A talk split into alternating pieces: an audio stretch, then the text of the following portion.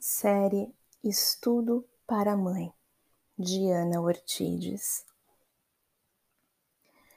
O queixo possuía um pequenino furo, a cabeça não funcionava bem, os cotovelos secos, a barriga saliente possuindo um umbigo em condições invejáveis, pois se encerrava dentro de si mesmo, oculto. A boca, bem pequena, quase não existia em seu rosto, um contorno quase imperceptível que se assemelha aos lábios de sua mãe. Portava uma língua de grande rachadura no meio e que falava demais.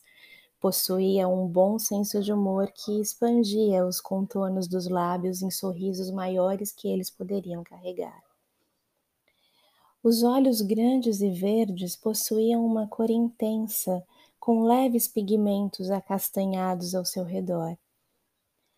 As suas pupilas eram negras, pequenas e contidas, porém os seus olhos possuíam águas demais, lacrimejavam todos os dias.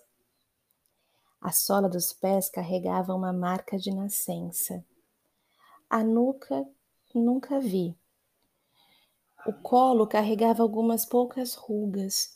O pescoço comum, passava despercebido.